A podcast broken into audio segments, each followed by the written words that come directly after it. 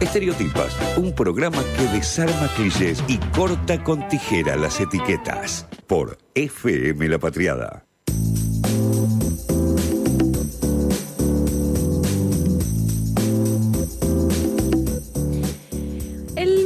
28 el de esta semana, que fue hace unos días ya, el mes pasado, eh, se celebró el Día de la Psicomotricidad en Argentina en honor a Dalila de Costalat, que ahora eh, por ahí nuestro, nuestro entrevistado podrá contarnos un poco más, que fue la primera psicomotrista en obtener la certificación en Francia.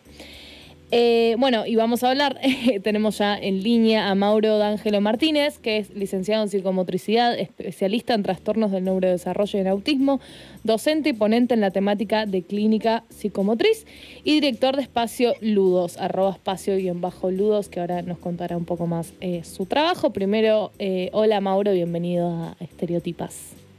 Hola, ¿cómo están? Bueno, gracias por, por la invitación, espero que se escuche bien y... Se te y bueno, escucha gracias por el perfecto. espacio. Se te escucha perfecto. Bueno, primero nos querés contar un poco, porque como, como decíamos un poco al principio, son temas por ahí más de nicho, ¿no? Lo que es la psicomotricidad o el neurodesarrollo, o también el autismo, y temas que gran parte de la sociedad no sabe eh, cómo tratar. ¿Nos querés contar un poco qué es o en qué ámbito se desarrolla también tu trabajo? Bien, buenísimo. Eh, la psicomotricidad es una disciplina ¿sí? Eh, que está encargada de valorar y trabajar las facultades sensoriales, motrices, emocionales y cognitivas de, de la, de la persona. Eh, siempre manteniendo una mirada global de la misma y trabajando durante todo el ciclo vital.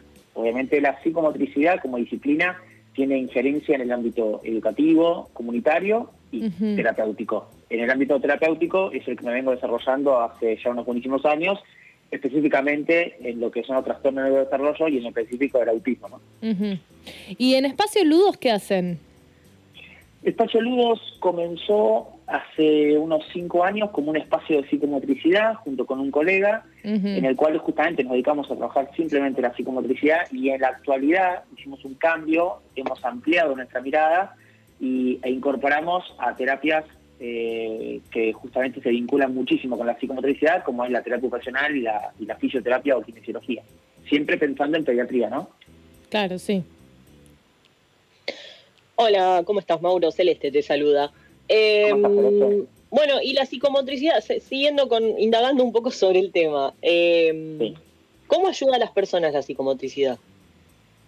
Eh, pri- primero, antes, antes de contestar eso, que me parece una muy buena pregunta, tendríamos que ver por qué tenemos que, que hacer una consulta con un psicomotricista. Y muchas veces también Bien. sacar este mito de que para visitar a un psicomotricista consultar a un especialista en psicomotricidad hay que sí o sí Sí. tener una patología de base o alguna alteración en el desarrollo. Eso es un mito, ¿no? Como también sucede con otras disciplinas.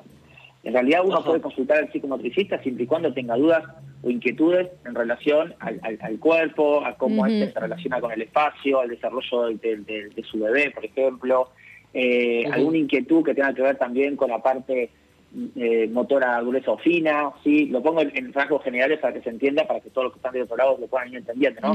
Cuando vemos Sí, un niño que, por ejemplo, se, se choca con objetos, eh, bueno, son motivos muchas veces de, de- de ir a consulta con el psicomotricista.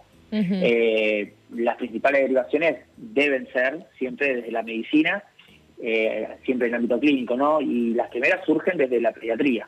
Pero si vos me preguntas Claro. en particular eh, cuáles son las personas que mayor detectan alguna problemática o levantan banderas amarillas, te diría que las maestras de inicial, las que están en el jardín de infantes, son las primeras en poner una, una alerta, ¿no? Diciendo, acá hay algo que me llama la atención, no sé bien qué es, pero hay algo que me Claro. llama la atención. Bueno, esos son también puntos a tener en cuenta, ¿no? Si, si lo que vemos nosotros se condice con lo que nos está diciendo también la maestra inicial, puede ser un motivo para ir al pediatra y decirle que hay, somos dos personas mirando casi que lo mismo. A veces somos Claro. tres o, o- o puedo hacer otra inter- interconsulta, ¿no? Sí, sí, o sea, cuando ves a la persona, en este caso, bueno, al, al chico en, en el ámbito de, mo- de movilidad diario, tanto jugando como, moviéndose, ahí te das cuenta que, que hay algo que, que no, no está como debería, Claro. tal vez. Y Sí, que te esa... llama sí. la atención, sí. No, yo Sí. te iba a preguntar si, ya que eh, decís que es algo que, que surge en, los primeros, en las primeras infancias, eh, ¿hay eh, como preparación de, de las y los maestros jardineros eh, para poder identificar estas cosas? En, en realidad no, no debería haber preparación para identificar estas cosas. ¿Y por qué Sí. digo no debería? porque el maestro se tiene que dedicar a, tamaña tarea como es enviar un grupo en el aprendizaje. Ahora, ayuda que una maestra inicial levante la manito diciendo, acá hay algo que me llama la atención, sí, y muchísimo. Eh, entonces quizás con eso, con ese solo aporte, está haciendo una total diferencia. Porque, y acá te lo llevo un poco al campo del autismo, ¿no? Digo, el, autismo, sus etapas de diagnóstico son básicamente entre los 18 y los 24 meses, algunos antes, otros un poquito después. Entonces son los momentos sensibles donde están en el jardín. ¿Y por qué la maestra inicial es la primera en darse cuenta? Porque tiene 22 chicos alrededor que son, en conceptos técnicos, muestra, ¿no? Entonces vos vas viendo que, che, acá tenemos 22 niños que están haciendo algo, que están compartiendo, que están interactuando, y tenemos acá uno o dos chicos que no hacen esto. ¿Qué pasa acá? Bueno, esa bandera amarilla es la que uno busca busca levantar con, con los docentes inicial. Se lo forma, claramente que se lo forma para que tengan herramientas, pero no se busca que ellos sean quienes eh, valoren o de por sí ya diagnosticar, no, digo, pero que sean quienes eh, den, un valor ya sesgado de decir esto es así. No, para nada. Seguro. Pablo, eh, perdón, Mauro, me quedé con la nota anterior. Mm, ¿Qué pasa? Me imagino que bueno habrá diferentes grados de, problemas también en, lo que es psicomotricidad. ¿Qué pasa si no se detecta en una etapa temprana? ¿Se puede tratar igual?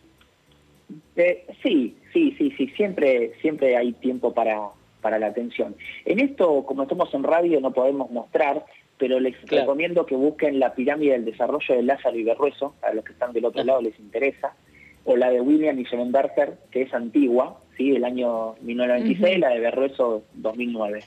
Eh, y ahí van a ver en claridad cómo eh, las bases de esta pirámide siempre son los sistemas sensoriales, ¿no?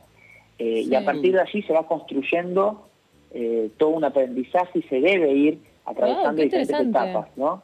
Sensorio-motora, perceptivo-motora, para llegar a una cúspide que es la conducta adaptativa, que en realidad la palabra suena un poco fuerte, pero en realidad lo que busca esa palabra de conducta adaptativa es que seamos autónomos, ¿no? Que podamos desenvolvernos de forma autónoma. Bueno, esa pirámide me parece que es un gran ejemplo esta pregunta que vos nos haces y, y nos va a servir para saber qué tenemos que lograr para poder avanzar en, los niveles. Claro, como eso te permite hacerle el seguimiento, digamos, el acompañamiento. Y una pregunta que, te, y de vuelta desde el desconocimiento y, no saber bien como desde dónde surgen, eh, sobre todo lo que es el autismo o, o los problemas de atención, como se sabe de dónde surgen, se sabe cómo prevenirlo o es algo que es mejor prevenir a tiempo, ¿cómo es ese proceso? En realidad el, autismo no hay no hay marcadores biológicos, ¿no? No es que uno, por ejemplo, dice, bueno, eh, me hago un estudio de sangre y me sale tal resultado y eso me indica que tengo que hacer tal tratamiento.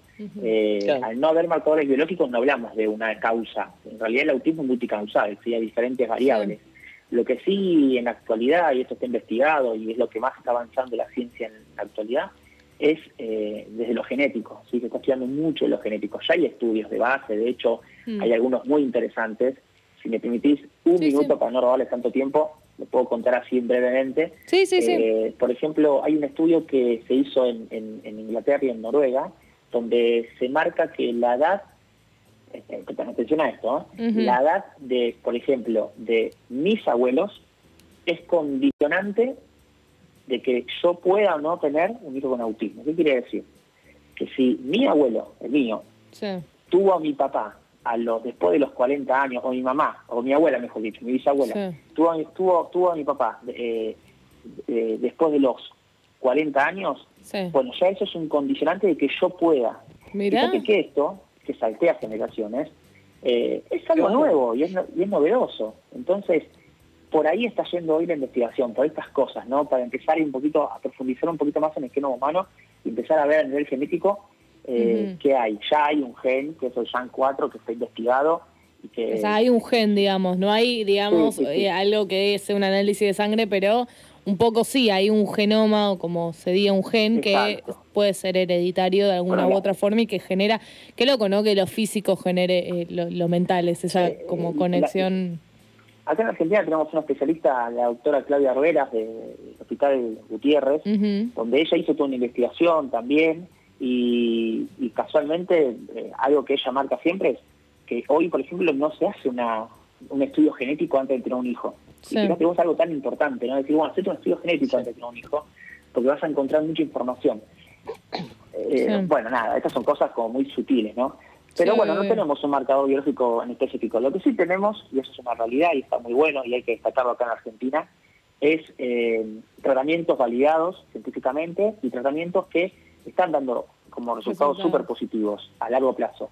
Eh, y la verdad es que acá en Argentina tenemos profesionales que están muy bien formados y que realmente estamos en un muy buen nivel en Latinoamérica. Claramente sabemos toda la situación particular que hay a nivel global, pero pero pero en, condiciones normales, entre comillas, como veníamos trabajando hace un año y medio atrás, eh, la verdad que los resultados estaban viniendo muy bien. Esta pandemia nos hmm. dio a todos vuelta al tablero y tenemos que recrearnos y reinventarnos y, bueno, nada, hoy recién nos estamos acomodando un poquito a esta, a esta nueva, nueva modalidad.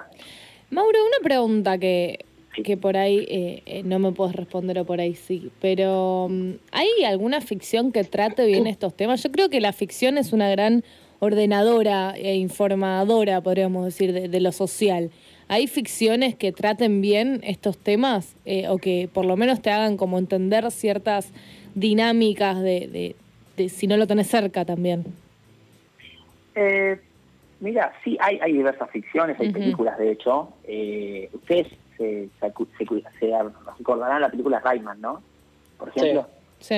Bueno, ¿se acuerdan de la persona esa que era muy, muy, muy inteligente para, para, para los números, para el casino? Bueno, Rayman en realidad se lo siempre se, lo puso en una, en una lógica del autismo y en realidad tenía Saban, que era otra cosa. Eh, es decir, había desinformación. Pero también hay series como Atypical, por ejemplo, que está en Netflix. Esa la estoy viendo ahora, por eso te pregunté. Bueno, y, que está muy piola, la verdad que está muy piola. Hay otra nueva, por lo que veo, yo no la vi todavía, ¿eh? que es Amor en el Espectro. Tampoco, esa no te eh, después está la serie de Deep and Theory, la, serie, sí. donde está el personaje Sheldon. y bueno, ahí hay una controversia entre las mismas personas con, con, con autismo, ¿no? Que te dicen, no nos representa, sí nos representa, hace quedar como muy nice al autismo. Bueno, nada, cosas que, que se van surgiendo en el debate, pero, pero hoy está como muy latente. Pongo otro ejemplo. Ustedes se suben hoy a un taxi y si ustedes le dicen a esa persona que trabajan o que conocen a alguien con autismo, el taxista te va a decir, ah, yo creo que también conozco a alguien, un vecino, un sobrino, alguien. Antes vos te subías y te preguntaban de qué trabajas y vos le contestabas, trabajabas con personas con autismo, ¿y qué es eso? Te decían. O te decían, ah, son esas personas que se están como mesando, ¿no? Todo el tiempo, que es la posición de rocking. Eh, y nada que ver. Pero hoy cambió mucho el concepto. Hoy la verdad que está muy a la palma de la mano el concepto. Después, bueno, habría que seguir deconstruyendo cosas y atravesando y concientizando, pero por lo menos estamos en otro lugar. Claro. Claro, perfecto. Bueno, Mauro, em, me dejas tranquila primero que, que Atípica le está bien, porque yo la empecé a ver sin... Me gusta leer siempre eh, cuando estoy arrancando una serie más o menos eh, qué dicen o de qué se trata, pero bueno, me apareció, puse play y vi que mucha gente la veía, pero bueno, viste que a veces, por más que mucha gente la vea, no sabes bien eh, si están tratando bien ciertos temas o no. Así que con eso me quedo tranquila en lo personal y yo creo que, que en lo colectivo también nos aclaraste eh, un montón de cosas. Así que te agradecemos mucho por tu tiempo. Les recomiendo a quienes quieren saber un poco más que podríamos decir que sos un, pequeño influencer de la psicomotricidad, Mauro. Este, se, podría decir. Se, podría, decir. la, verdad que la verdad que a mí lo que me gusta es llevar esta disciplina que tanto me dio eh, hacia otras personas y mismo colegas que vean diversas maneras de abordar de la psicomotricidad, porque, bueno, hace falta mucha, eh, mucho debate ¿no? dentro de la psicomotricidad, como también en muchas disciplinas. Total. bueno, acá meto, acá meto un poquito eh, mi lado luchador, pero la realidad es que sí, hace falta mucho debate, así que si uno lo propone y el otro lado es bien recibido, bienvenido sea. Buenísimo. Bueno, así que te pueden encontrar en arroba M. D'Angelo Martínez y también en arroba espacio guion bajo ludos, que es eh, el espacio que codirigís. Eh, te agradecemos por tu tiempo, eh, Mauro, con Estereotipas y gracias por informarnos y contarnos un poco de un mundo tan importante ¿no? y parte de nuestra sociedad. Bueno, gracias Marti Celes, un, beso grande gracias. y gracias por la invitación. Un beso grande. Hablamos con Mauro. Chao, chao, suerte. Hablamos con Mauro de Ángelo Martínez, licenciado en psicomotricidad, especialista en trastornos del neurodesarrollo y autismo y director de espacio Ludos. Estereotipas por FM La Patriada